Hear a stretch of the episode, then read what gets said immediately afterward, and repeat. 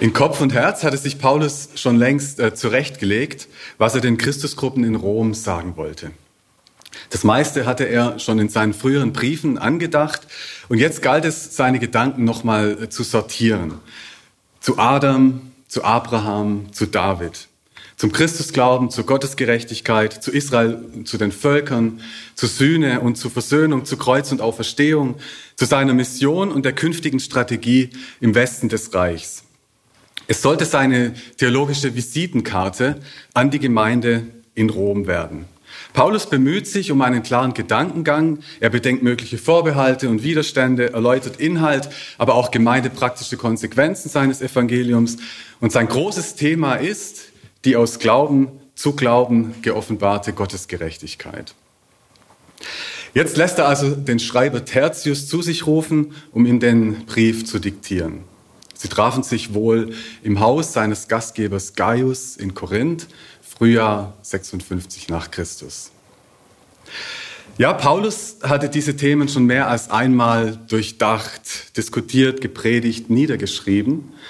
Und dennoch ist dieser Brief etwas Neues, anderes, und zwar aus mehreren Gründen. Der Römerbrief ist erstens der längste, zweitens der aufwendigste, drittens der am meisten durchdachte und viertens der wirkmächtigste Paulusbrief. Erstens also der Römerbrief als der längste Paulusbrief. Paulus hat den Brief nicht nur in einem Wochenende hingeworfen, sondern in einem langen Prozess erarbeitet. Wir dürfen nicht vergessen, dass die Paulusbriefe erheblich länger sind als gewöhnliche Briefe.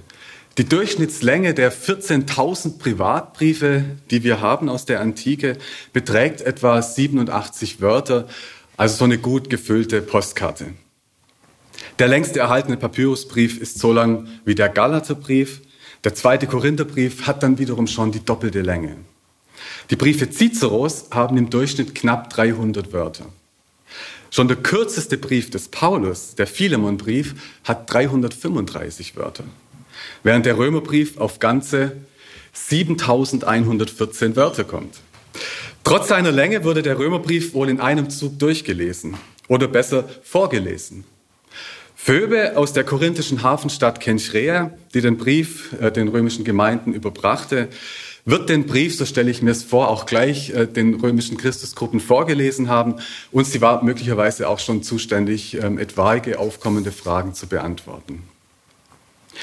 Wie Paulus den Brief abschloss, also der letzte Teil des Briefes, das bleibt im Dunkeln. Das ähm, Ende des Römerbriefs gehört zu den am meisten herausfordernden textkritischen Problemen in der neutestamentlichen Wissenschaft. Woran liegt das? Mit ganz wenigen Ausnahmen wird von den ältesten Textzeugen das letzte Kapitel Römer 16 überliefert. Der Lobpreis Römer 16, 25 bis 27, der in unserer Bibel ganz am Ende äh, des Römerbriefs steht, führte in der Überlieferung geradezu ein Eigenleben. Er ist gut bezeugt, taucht aber in den alten Handschriften an ganz verschiedenen Stellen auf. Vielleicht wurde in nachpaulinischer Zeit im Zug einer äh, Paulusbriefsammlung ein würdiger feierlicher Abschluss des Corpus Paulinum äh, geschaffen, so könnte man sich vorstellen. Der ursprüngliche Schluss wäre dabei verloren gegangen. Denn ein Ende mit Grüßen an Erastus, Gaius und Quartus ist äh, für einen Brief des Paulus nur schwer vorstellbar. Andererseits endet auch kein anderer Paulusbrief mit einer Doxologie als mit einem Ruhm Gottes. Also wir wissen schlechterdings nicht, was mit dem ursprünglichen Ende des Römerbriefs passiert ist. Sehr unwahrscheinlich ist die weiterreichende These, dass das gesamte Schlusskapitel gar nicht an die römischen Christen gesandt war, sondern aus einem eigenständigen Schreiben ähm, einen Brief nach Ephesus stammt und von dort aus in den Römerbrief gerutscht sei. Paulus habe, so wird argumentiert, die römischen Gemeinden ja noch gar nicht gekannt. Wie könnte er also 26 Namen nennen? Völlig außer Acht bleibt bei dieser These, dass die Jesusbewegung des Anfangs sehr gut vernetzt war. Dass Paulus Berichte aus Rom kannte, römischen Christusgläubigen schon begegnet war, darunter auch Aquila und Priska, auf die ich äh, nachher noch zu sprechen komme. Natürlich wollte Paulus auch belegen, dass er für viele Menschen in Rom eben kein Unbekannter war, sondern dass er schon auf bekannte Personen verweisen konnte. Zweitens der Römerbrief als der aufwendigste Brief. Der Länge des Briefs entspricht der Produktionsaufwand. Auch das sollten wir im Blick haben, Wir können damit rechnen, dass Paulus einen ersten Entwurf aus seinen zuvor schon angestellten Überlegungen und wohl auch aus Notizen zusammenstellte. Danach wird er den Text überarbeitet haben und ihn dann seinem Sekretär Tertius in die Feder diktiert haben. Aller Wahrscheinlichkeit nach wurde dann nochmals mindestens eine weitere Kopie erstellt, vielleicht auch zwei für den Gebrauch des Paulus und für die korinthische Gemeindebibliothek. Ein Schreiber wird für eine Abschrift etwa zwei bis drei Tage gebraucht haben. Zum Arbeitslohn kämen dann noch die Materialkosten, vor allem für die Papyrusrollen. Es ist außerordentlich schwierig natürlich, die Kosten für die Herstellung eines solchen Briefes äh, zu bestimmen. Aber wir liegen nicht ganz falsch und schätzen wahrscheinlich eher niedrig, wenn wir von ungefähr 2000 Euro ausgehen. Paulus wird die Rechnung natürlich nicht aus eigener Tasche bezahlt haben. Er hatte in Korinth finanzstarke Personen und Freunde, zum Beispiel seinen Gastgeber Gaius oder den Ädilen Erastus, der zur städtischen Elite zählte. Der Römerbrief drittens als der am meisten durchdachte Brief. Im ersten Korintherbrief, seinem zweitlängsten Brief, den er ein paar Jahre vor dem Römerbrief schrieb, reiht er einzelne Aspekte wie an einer Perlenkette aneinander. Im Galaterbrief, der sich ja in einigen Punkten mit dem Römerbrief überschneidet, hatte er sich noch von seinem Ärger überwältigen lassen und schrieb, man kann sagen, den prophetischen Zorn. Die vier Einheiten des Römerbriefs stelle ich mir vor, wie vier sorgfältig äh, hergestellte, nebeneinander auf einem Regal stehende römische Vasen, die sorgsam arrangiert sind, und zwar vier an der Zahl. Und man muss diese einzelnen Vasen aus dem Regal nehmen und sich genau anschauen, was da drin ist, um zu verstehen, was der Römerbrief sagen will. Paulus bespielt die ganze Klaviatur der brieflichen Kommunikation. Er begründet seine Autorität. Paulus berufen zum Apostel, ausersehen, das Evangelium Gottes zu verkündigen. Er lobt die Angeschriebenen. Von eurem Glauben wird in der ganzen Welt gesprochen. Er redet ihnen ins Gewissen. Es gibt keine Entschuldigung für dich, Mensch. Ähm, wer immer du bist, der du urteilst. Er bringt den Inhalt seines Anliegens auf den Punkt. Er provoziert, er motiviert, bringt euren Leib dar als lebendiges, heiliges, Gott wohlgefälliges Opfer. Paulus lag daran, seinen Brief als lebendigen Diskurs im Gespräch mit den Adressatinnen und Adressatinnen zu gestalten. Auch wenn Paulus wohl kein Rhetorikstudium absolvierte oder gar Ciceros berühmte De Inventione las, er konnte mit Worten umgehen und durch seine Sprachgewalt Eindruck erzeugen.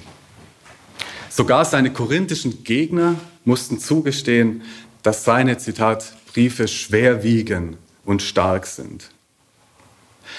In der Forschung wurde manchmal versucht, äh, den Römerbrief in eine Gattung, in eine antike rhetorische Gattung einzuordnen. Sei ein politischer Brief, ein philosophischer Brief, eine Werbeschrift, eine Schreibschrift oder ein Diskurs in Briefform. Das sind alles Vorschläge, die in der Forschung gemacht wurden. Aber es ist doch wohl so, dass sich der Römerbrief nicht in eine bereits vorgegebene Form hineinpressen lässt. Ein neuer Wein, könnte man sagen, braucht neue Schläuche. Paulus spielt mit den vorgegebenen Briefgattungen, variiert und erweitert sie.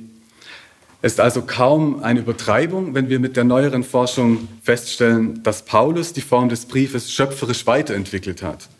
Paulus und allzumal der Römerbrief stellen, so Udo Schnelle, ein Neutestamentler, einen kreativen Akt innerhalb der antiken Literaturgeschichte dar. Viertens, der Römerbrief ist der wirkmächtigste Brief. Als Paulus diesen Römerbrief während seines Aufenthalts in äh, Korinth erarbeitete und diktierte, konnte er natürlich noch nicht ahnen, welche Wellen dieser Brief schlagen würde. Der Römerbrief wurde für unzählige Menschen zu einem kulturellen und existenziellen Kerntext. Er veränderte Existenzen und Gesellschaften. Wir denken vielleicht an den Kirchenvater Augustin. In seiner verzweifelten Sinnsuche wird er unter dem Feigenbaum im Garten seines Freundes auf den Römerbrief gestoßen. Tolle Lecke. Später berichtet er darüber, wie er im 13. Kapitel las, nicht Ess- und Trinkgelage, nicht sexueller Rausch und Perversion, nicht Konkurrenz und Kampf, sondern umgebt euch ganz mit unserem Herrn Jesus Christus Und Augustin dazu, kaum hatte ich den Satz zu Ende gelesen, ergoss sich wie ein Licht die Gewissheit in mein Herz und alle Schatten des Zweifels waren verflogen. Weniger malerisch sind die Erinnerungen Martin Luthers, der ja bekanntlich auch Toilettenwitze lustig fand und über seine reformatorische Erkenntnis gesagt haben soll, diese Kunst hat mir der Heilige Geist auf dieser Kloaka auf dem Turm gegeben. Auch er quälte sich mit existenziellen Fragen, mit der Gottesfrage. Und auch er wurde, als er gequält wurde, vom Römerbrief überrascht. Luther im Rückblick, ich liebte den gerechten Gott, der die Sünder straft, nicht, sondern hasste ihn.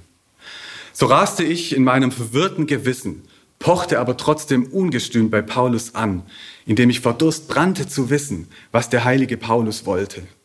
Da erbarmte sich Gott meiner.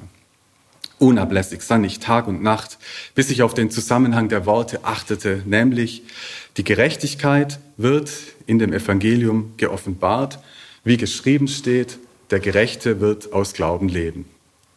Da begann ich die Gerechtigkeit als diejenige zu verstehen, durch welche der Gerechte als durch Gottes Geschenk lebt, nämlich aus dem Glauben.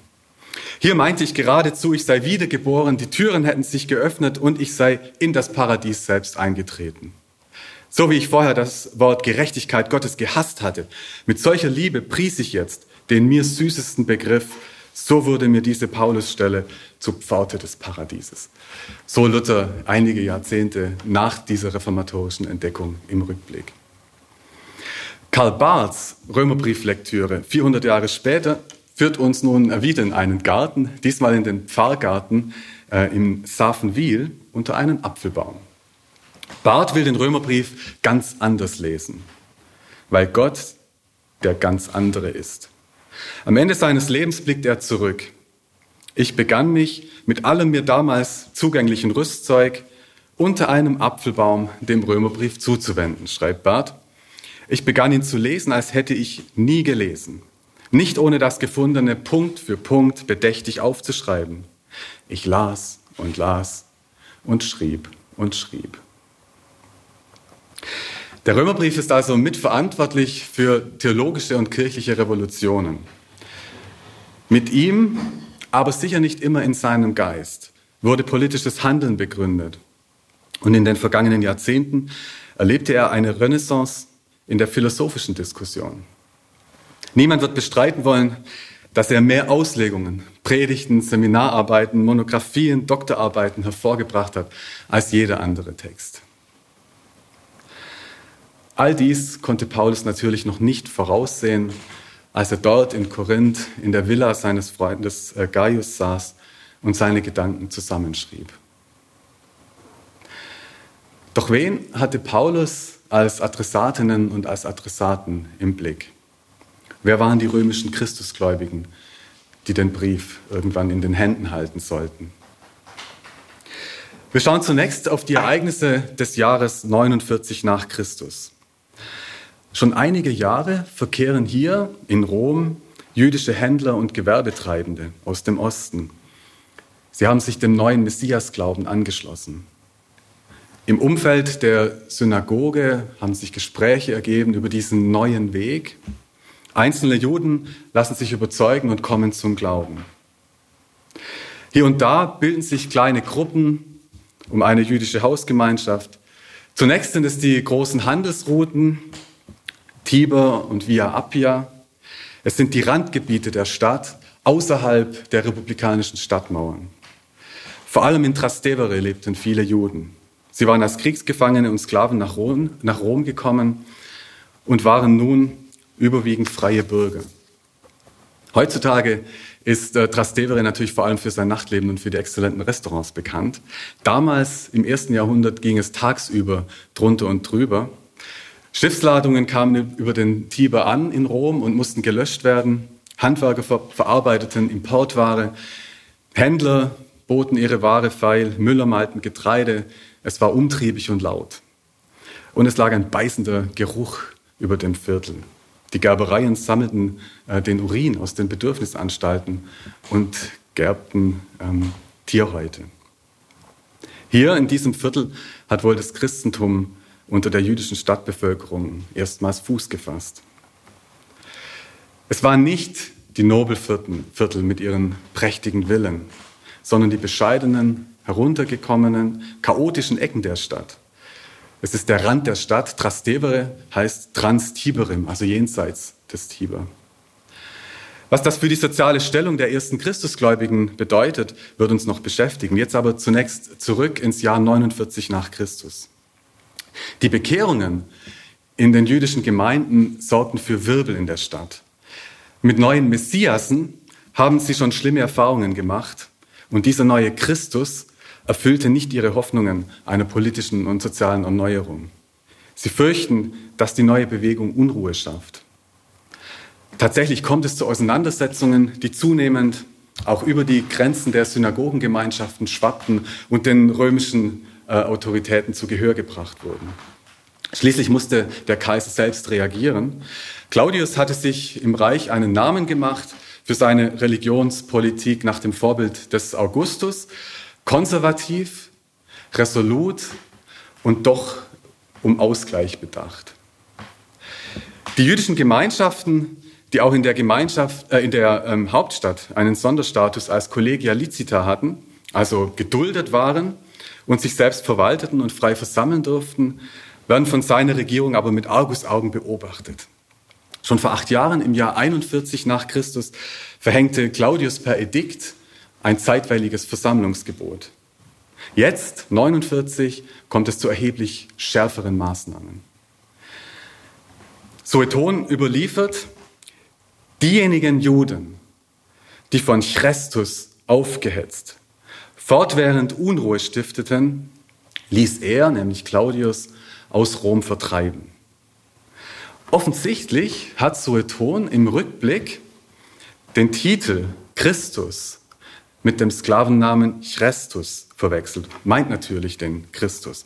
Und er scheint überdies davon auszugehen, dass dieser Chrestus, Christus, in der Stadt noch sein Unwesen treibt. Hier irrt er natürlich, aber sein Bericht zeigt, dass die Jesusbewegung in den stadtrömischen Synagogen zu dieser Zeit schon so erfolgreich war, 49 nach Christus, dass es zu erheblichen Turbulenzen kam. Religiös motivierter Aufruhr wird in der Hauptstadt nicht toleriert. Jüdische Christusgläubige und Juden, die selbstverständlich alle Teil der Synagoge sind, werden aus Rom verwiesen und lassen sich andernorts nieder. So kommt es dazu, dass Paulus während seines ersten Besuchs in Korinth im Jahr 50 nach, also ein Jahr nach dem Edikt, auf die beiden Juden, römischen Juden, Priska und Aquila trifft. Lukas erklärt dazu in der Apostelgeschichte, Claudius hatte nämlich angeordnet, dass alle Juden Rom zu verlassen hatten.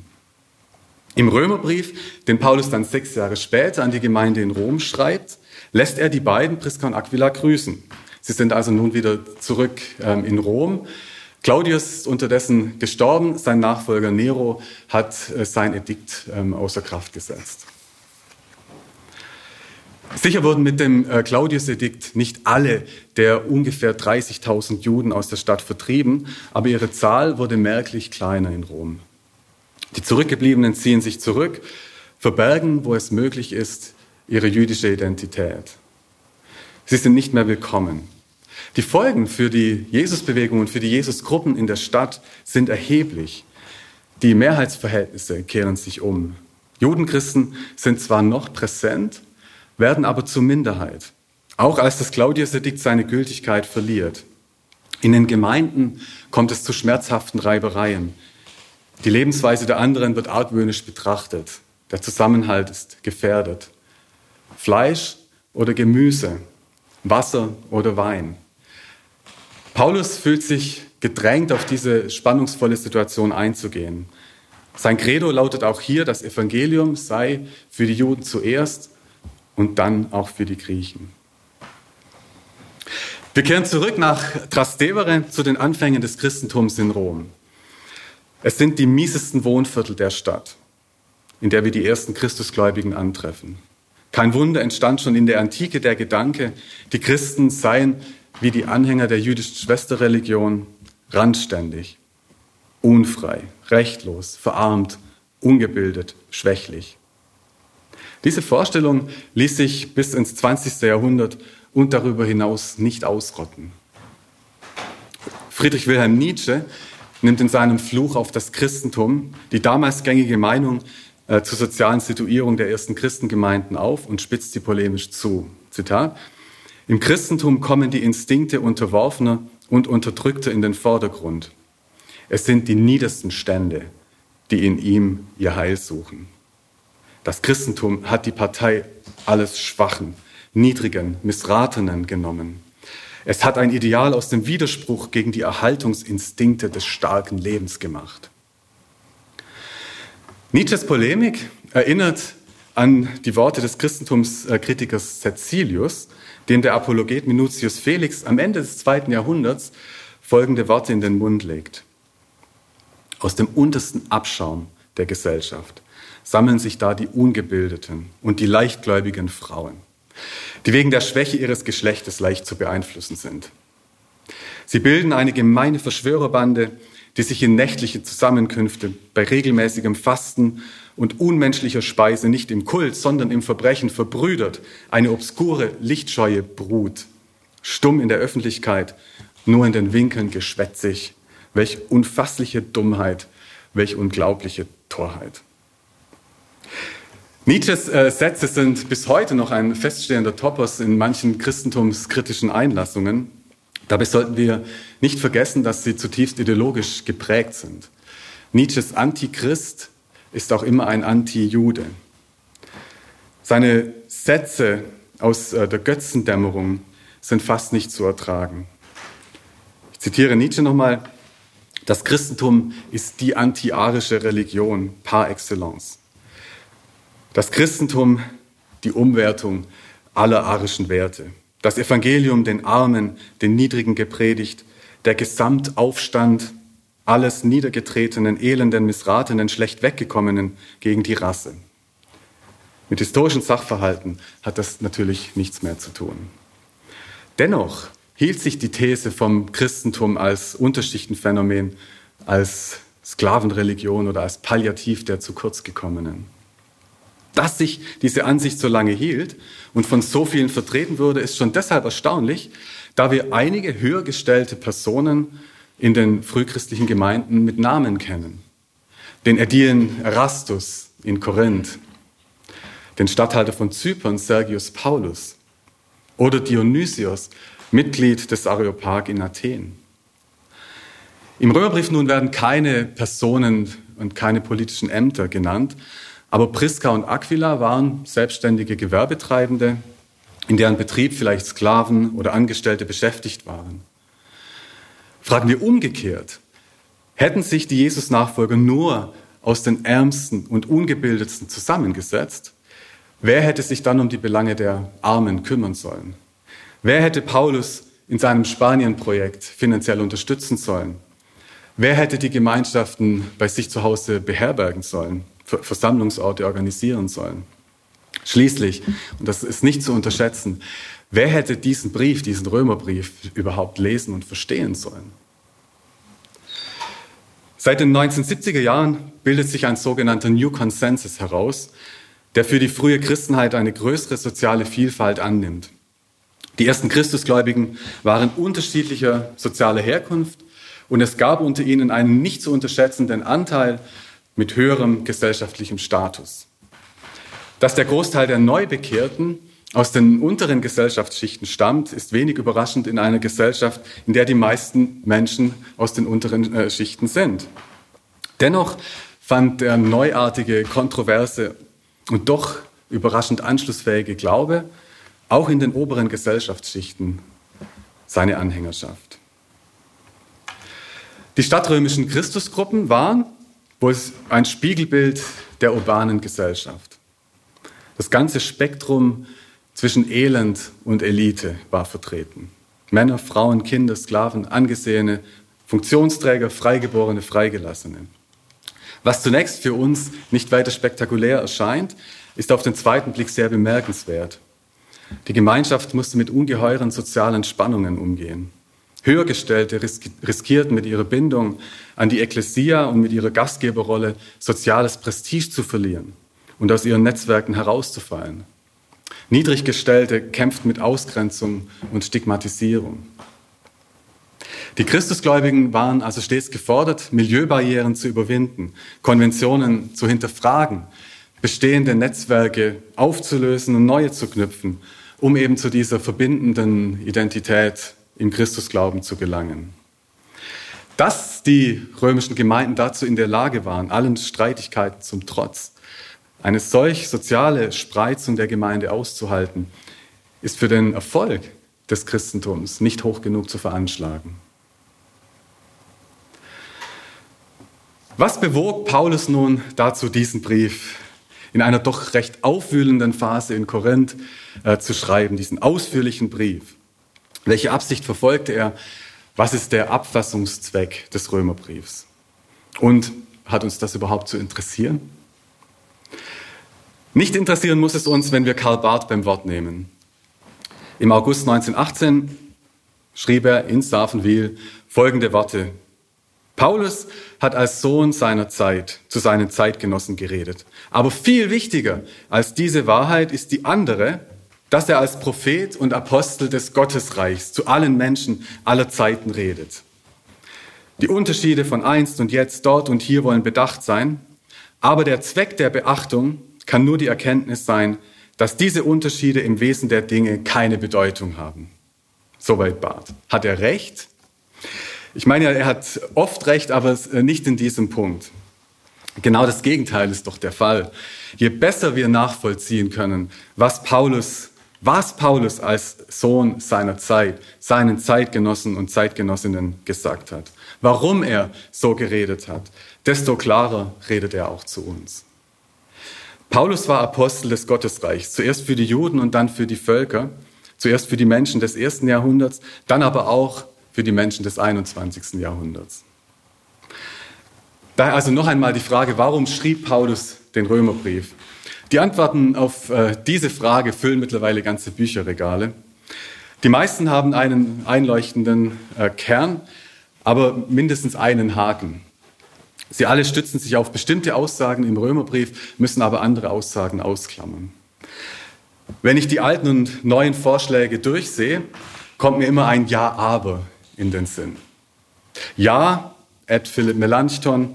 Paulus schrieb mit dem Römerbrief seinen systematischsten Brief, aber das macht ihn noch nicht zu einem zeitlosen Kompendium christlicher Lehre. Zu einem solchen Schluss kann nur kommen, wer ab Kapitel 11 nicht mehr weiterliest und auch die Kapitel 1 bis 11 aus dem zeitgeschichtlichen Kontext herausreißt. Außerdem würde doch im Römerbrief etwas Entscheidendes fehlen, wenn es tatsächlich ein Kompendium, äh, ein Kompendium christlicher Lehre sein äh, sollte. Äh, Paulus verliert beispielsweise kein Wort über das Abendmahl, weil es darüber in Rom, anders als wohl in Korinth, keine Kontroversen gab. Zweitens, ja, Ed Ferdinand Christian Bauer, Paulus setzt sich intensiv mit den Fragen des Gesetzes und mit der Rolle Israels auseinander, aber das macht den Römerbrief doch noch nicht zu einer Streitschrift gegen das Judenchristentum oder gegen Judaisten. Paulus betreibt im Römerbrief nicht primär Kirchenpolitik oder Kontroverstheologie, sondern konstruktive theologische und missionsstrategische Arbeit. Ja, Ed Klaus Haker, Paulus wusste um die aufkeimenden Spannungen zwischen Jerusalem und Rom, die einige Jahre später in die Katastrophe des ersten jüdischen Krieges führen sollten. Aber die Absicht des Römerbriefs ist unterbestimmt, wenn man ihn nur als versöhnliches Friedensmemorandum betrachtet das die Gleichstellung von Juden und Nichtjuden im Licht des Evangeliums propagiert. Ja, Ed Jacob Derwell, Paulus quält sich mit den Sorgen über seinen anstehenden Besuch nach Jerusalem und bittet die römischen Gläubigen um Unterstützung. Aber deswegen ist der Römerbrief noch lange keine Apologie, die verdeckt an die Jerusalemer Gemeinde gerichtet wäre, damit die Kollekte nicht abgewiesen wird. Paulus schaut voraus auf seinen Besuch nach Rom und auf die weiteren Projekte im Westen des Reiches. Ja, ähm, Edgar Tyson. Paulus verhandelt römische Probleme, die ihn auch in Korinth plagten. Ich denke an die Schwierigkeiten rund um das Essen von, von ähm, Fleisch. Aber deshalb wird der Brief der Römerbrief nicht ein eigentlicher Brief an die Korinther gewesen sein. Als Nebenadressaten mögen sie durchaus im Blick gewesen sein, aber Paulus geht doch sehr spezifisch auf die römische Situation ein. Und dies nicht nur unter dem Vorwand, mit dem er dann äh, den Korinthern eins auswischen will. Ja, Ed Günther Klein, Paulus bezeichnet die römischen Christusgruppen nicht als Ekklesia, aber das heißt doch noch nicht, dass er ihnen einen Ehrentitel vorenthält, weil sie nicht von ihm gegründet worden seien. Diese These war für lange Zeit recht populär, aber sie scheitert schon daran, dass er die römische Christenheit, die römischen Christusgruppen vorbehaltlos anerkennt, sie ausdrücklich lobt und von ihnen substanzielle Hilfe erwartet. Sie müssen nicht erst noch apostolisch durch ihn aufgewertet werden. Auch die Jesus-Nachfolger in Philippi bezeichnet Paulus übrigens nicht als Ekklesia. Viel naheliegender scheint mir die Annahme, dass Paulus auf die spezifische Situation der römischen Gemeinden eingeht, die sich eben aus verschiedenen ähm, Christusgruppen zusammensetzen und daher nicht als eine Ekklesia anzusprechen sind. Ja, at David Orney, Paulus wird mit allen Mitteln für sein Verständnis des Evangeliums und versucht, gegnerische Positionen zu entkräften.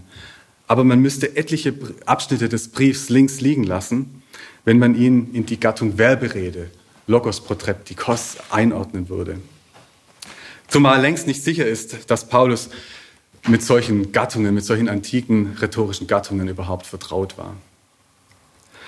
Ja, Ed Angelica Reichert, Paulus setzt alles daran, die römischen Christusgruppen von seiner apostolischen Autorität und seinen theologischen Positionen zu überzeugen. Aber es führt doch zu weit, wenn behauptet wird, er wolle die uneinheitlich geprägte Adressatenschaft zu einer paulinischen Gemeinde machen und sie für den Fall eines Scheiterns seiner Missionspläne befähigen, sie in seinem Sinn weiterzuführen. Paulus hat ein starkes Sendungsbewusstsein, aber er toleriert durchaus ein Nebeneinander von verschiedenen Gruppen, ohne dass er alle vereinnahmen wollte. Ja, at N.T. Wright. Paulus verwendet bewusst Begriffe, die auch in der Ideologie der Kaiserzeit eine wichtige Rolle spielen. Evangelion, gute Nachricht, Kyrios, Herr, Soter, Retter, Dikaiosyne, Gerechtigkeit, Irene, Friede, Pistis, Treue. Aber das macht ihn noch nicht zu einem antiimperialen Theologen, der zwischen den Zeilen unaufhörlich den Kaiser, die und die Kaiserideologie attackiert. Paulus interessiert der kosmische Kampf zwischen Geist und Sünde, zwischen Tod und Fleisch. Die irdischen Gewalten samt dem Kaiserreich finden sich im Kraftfeld dieser Mächte wieder, so wie jeder einzelne Mensch auch. Es gibt also nicht einen einzigen Zweck des Römerbriefs, sondern mehrere. Noch nie hat Paulus die Gemeinde in Rom besucht. Die Jesusbewegung gelangte ganz ohne sein Zutun vor vielleicht 15 Jahren dorthin. Jetzt will er sich den Christusgläubigen in der Hauptstadt persönlich vorstellen und seine Beziehung aufbauen. Mit dem langen Schreiben stellt er sich selbst eine theologische und missionsstrategische Visitenkarte aus. Bald will er selbst nach Rom reisen, natürlich zuerst, nachdem er die Kollekte in Jerusalem abgeliefert hat. Und diese Kollekte ist mit einigen Unwägbarkeiten behaftet, äh, die ihm durchaus existenziell auch Angst machen. Rom ist dann wiederum nicht das eigentliche Ziel seiner Reise, sondern er plant weiter in den Westen zu gehen. Und dazu braucht er finanzielle und personelle Unterstützung. Für sein neues Großprojekt ist er darauf angewiesen, dass die römischen Christusgruppen nicht nur nebeneinander herleben, sondern zusammenstehen und mit ihrem Zusammenhalt ihn äh, für die weitere äh, Reise und für die weitere Missionstätigkeit äh, in Spanien unterstützen können. Paulus haut nicht auf den Putz, wie in Briefen an seine Gründungen. Aber spätestens am Ende des Briefes durchbricht er das Nicht-Einmischungsprinzip und bezieht Stellung im Streit zwischen den Starken und den Schwachen. Hier steht das gedeihliche Nebeneinander zwischen dem jüdischen Teil der Gemeinden und dem paganen Teil der Gemeinden auf dem Spiel. Klassisch gesagt zwischen Judenchristen und Heidenchristen. Dieses Verhältnis definiert Paulus in revolutionärer Weise neu im Licht der Gottesgerechtigkeit und des Christusglaubens. Damit bietet er seinen Gegnern offene Flanken, aber er ist gewappnet dafür zu werben und zu kämpfen. Denn das berührt den Kern seines Schreibens nach Rom. Damit sind wir nun bei der Frage angelangt, was den Römerbrief denn nun eigentlich im Innersten zusammenhält. Worauf kommt es Paulus an? Unsere Lesepraxis, falls wir den Römerbrief lesen, ähm, abschnittsweise oder versweise, lässt den Fluss der Gedanken, den Paulus im Sinn hatte, die vielen Querbezüge und Stichwortverknüpfungen kaum mehr erkennen. Für Luther war sein neues Verständnis der Gerechtigkeit Gottes der Durchbruch. Wir haben es vorher gehört, Luther fand sich nach eigenen Worten ähm, im Paradies wieder. Von dort kehrte er dann zurück in die Welt, revolutionierte Kirche und Theologie. Er setzte damit mit der Gerechtigkeit Gottes das entscheidende Thema für die nächsten Jahrhunderte. Mit dem Begriff Gottes Gerechtigkeit und noch mehr mit der Frage, wie kriege ich einen gnädigen Gott? In den Lehrbüchern wird das Thema meist trocken grammatisch eingeführt. Rudolf Bultmann dachte an einen Genitivus auctoris. Also die Gerechtigkeit Gottes ist von Gott geschenkte, zugesprochene Gerechtigkeit für die Glaubenden. Sein Kontext ist die Anthropologie, also die Lehre vom Menschen. Bultmanns Schüler Ernst Käsemann fuhr energisch dazwischen. Er hat es geliebt, seinem Lehrer Bultmann immer wieder zu widersprechen und bestimmt den Genitiv als Genitivus subjectivus. Die Vorstellung der Gerechtigkeit Gottes, so Käsemann, stammt aus der jüdischen Apokalyptik. Gerechtigkeit hat nach Käsemann Machtcharakter. Es ist mir, Zitat, völlig unmöglich zuzugeben, dass die Theologie und das Geschichtsbild des Paulus am Individuum orientiert seien. So Käsemann gegen Bultmann. Beiden blies seit den 1960er Jahren ein heftiger Wind aus Harvard entgegen. Der dortige ähm, Neutestamentler, er wurde dann später lutherischer Bischof von Stockholm, Christus Stendhal, stellt weder das Heil des Individuums noch die kosmische Macht ins Zentrum, sondern die Missionspraxis und die Missionspragmatik. Paulus beschäftige die missionarisch relevante Frage, wie Heiden Teil der Abraham-Familie werden. Seine Antwort, die Gerechtigkeit Gottes wird allen zuteil, die glauben. Paulus gehe es also um nichts weniger als das Durchbrechen dieser Schranken zwischen Griechen und Juden. Äh, dieser frische Wind aus Nordamerika, der entwickelte sich bald zu einem kräftigen Sturm äh, in Großbritannien dann und so manche deutsche Eiche wurde entwurzelt, manche gesunde und manche morsche. Die sogenannte New Perspective on Paul ist verbunden mit den Namen E.P. Sanders, äh, James Dunn und N.T. Wright. Sie brachte einen Paradigmenwechsel in der Paulusforschung. Einig sind die Vertreter der New Perspective on Paul, vor allem in der Ablehnung der alten Sichtweise, also der Old Perspective, wie sie dann genannt wird. Paulus Frage sei eben nicht die lutherische gewesen, wie kriege ich einen gnädigen Gott, sondern welchen Platz haben die Völker im Heilsplan Gottes? Mittlerweile hat sich der Sturm etwas gelegt. Nach einer durchaus polemischen Phase ähm, ist man wieder mehr zu den Sachfragen zurückgekehrt. Wie gesagt, ich werde die Diskussion um die Gerechtigkeit Gottes jetzt nicht weiter vertiefen. Ich möchte meine Lektüre des Römerbriefs auf eine andere Spur setzen. Das Leib- und Magenthema des Paulus ist der Glaube. Die Pistis auf Griechisch, Fides auf Latein. Glaube, das will ich jetzt schon festhalten, ist für Paulus immer Christusglaube. Der Christusglaube ist im Römerbrief argumentativ Dreh- und Angelpunkt. Paulus ist ein Theologe des Glaubens, Römerbrieftheologie ist Glaubenstheologie. Ganze viermal nennt Paulus den Glauben in den vielschichtigen Leitversen Römer 1, 16 und 17. Ein deutliches Signal für seine immense Bedeutung. Wie gesagt, hat man sich in der Forschung vor allem immer auf den Begriff der Gerechtigkeit Gottes gestürzt und dabei den Glauben als scheinbar selbstverständlich einfach vorausgesetzt. Also Römer 1, 16 und 17, denn ich schäme mich des Evangeliums nicht. Eine Kraft Gottes ist es nämlich zum Heil für jeden, der glaubt. Für die Juden zuerst und auch für die Griechen. Gottes Gerechtigkeit nämlich wird in ihm offenbart, aus Glauben zu Glauben, wie geschrieben steht, der aus Glauben Gerechte wird leben. Nach den den Regeln antiker Rhetorik, beinhaltet der Leitsatz den gedanklichen Kernbestand und den Beginn der ganzen Beweisführung, so der ähm, Rhetoriklehrer und äh, Zeitgenosse des Paulus Quintilian. Also auf jedem einzelnen Wort einer solchen Propositio liegt Gewicht. Evangelium, Heil, Gotteskraft, Gottesgerechtigkeit. Und doch ist der Brennpunkt der Sätze der Glaube. Er ist es, der alle Aussagen zusammenbindet. Und er ist es auch, der am meisten umstritten ist.